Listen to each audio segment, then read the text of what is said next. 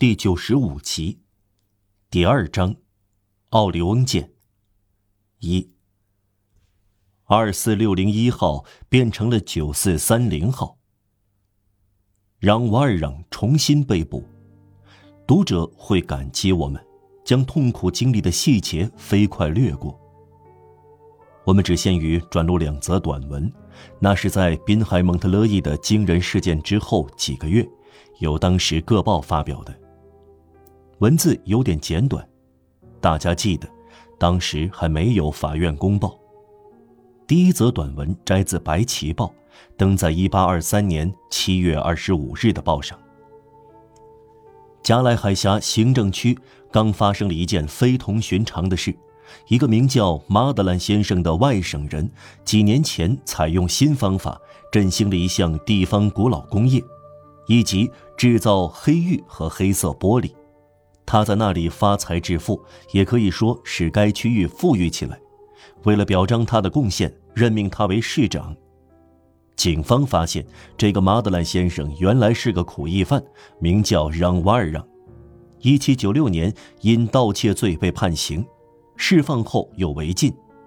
让瓦尔让重新入狱。他在被捕前似乎成功的从拉菲特银行提出一笔存在那里的五十余万法郎。不过，据说这是他非常合法的在经营中获得的。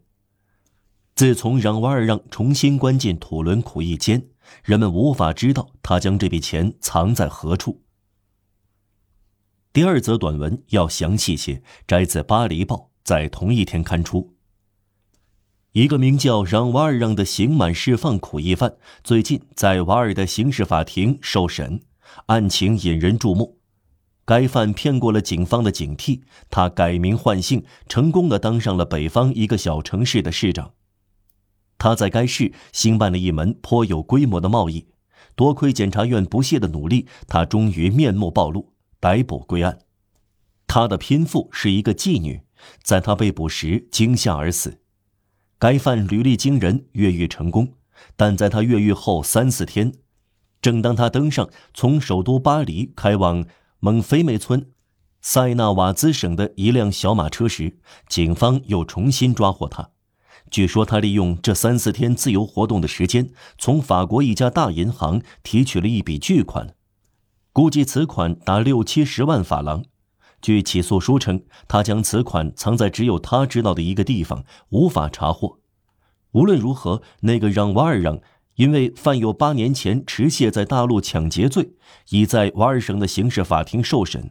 受害者是一个正直的孩子，诚如菲尔奈族长在不朽的诗句中所说：“每年都是来自萨福啊，用手轻轻的又捅又铲，被烟灰堵住的长烟管。”该犯放弃申辩，检察院妙语连珠，能言善辩，认定为合谋抢劫。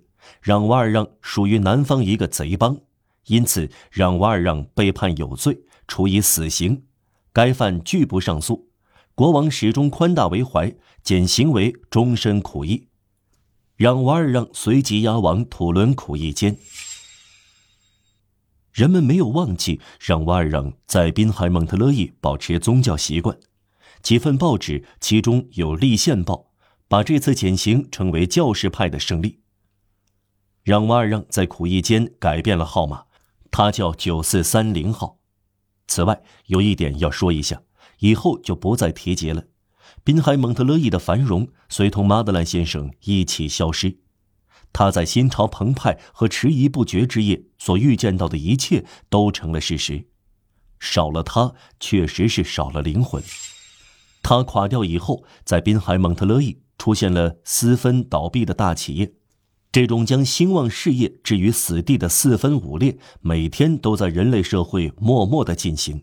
历史只记录过一次，那是在亚历山大去世以后出现的。部将纷纷称王，工头也纷纷摇身一变成为业主。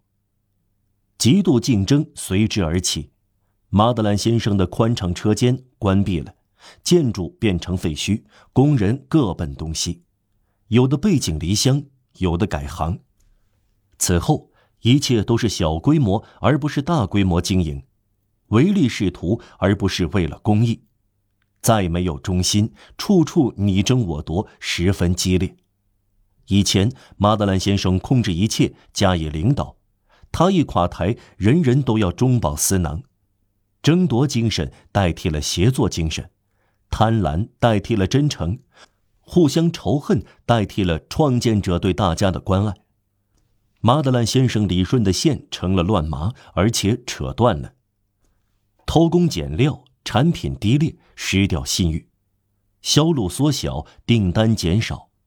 工资降低，车间停工，倒闭降临，然后穷人一点儿也得不到，一切化为齑粉。连政府也发现什么地方垮掉一个人才。刑事法庭确认马德兰先生和让瓦尔让是同一个人，判决他服苦役以后不到四年，滨海蒙特勒伊行政区征税的费用就翻了一番。德维莱尔先生在一八二七年二月的议会里指出了这一点。